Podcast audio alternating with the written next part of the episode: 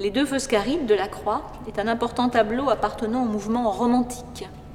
Ce mouvement se situe donc au début du XIXe siècle et de la Croix est le maître euh, de cette école, le chef de file du courant romantique à partir de 1824. Dans ce tableau des deux Foscari, comme très souvent le fera le mouvement romantique, Delacroix s'intéresse à une anecdote historique qui se situe au Moyen Âge. Nous sommes ici à Venise au XVe siècle. Le doge Foscari est sur la gauche du tableau, sur son trône, les raccablé, sombre, on vient de lui amener son fils, Jacopo, qui est convaincu de trahison. Euh, en effet, le doge Foscari, dont chef de la Sérénissime République de, Venise, avait trois enfants, deux sont morts déjà dans les guerres euh, que Venise livre alors euh, contre l'ennemi turc.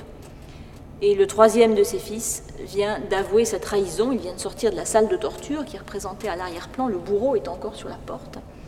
Et le juge est en train de lire la sentence donc, qui va condamner à l'exil, peut-être à la mort, le dernier fils Foscari. Donc cette scène tragique, tirée de l'histoire de Venise, a été euh, recherchée par Delacroix dans les textes anciens.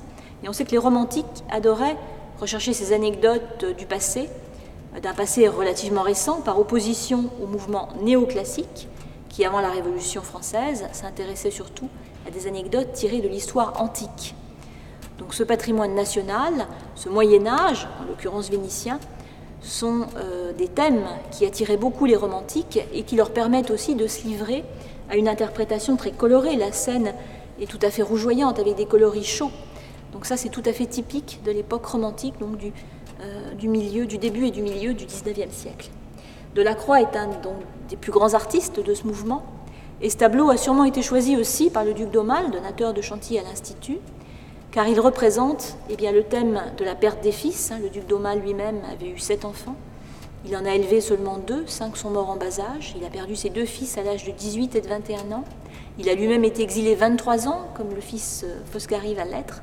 Et donc probablement ce double thème de la perte des fils et de l'exil étaient des thèmes qui touchaient beaucoup le duc d'Aumale. C'est sans doute la raison pour laquelle il a acquis ce tableau qui a été exposé à l'exposition universelle de 1855, dont c'était l'un des fleurons.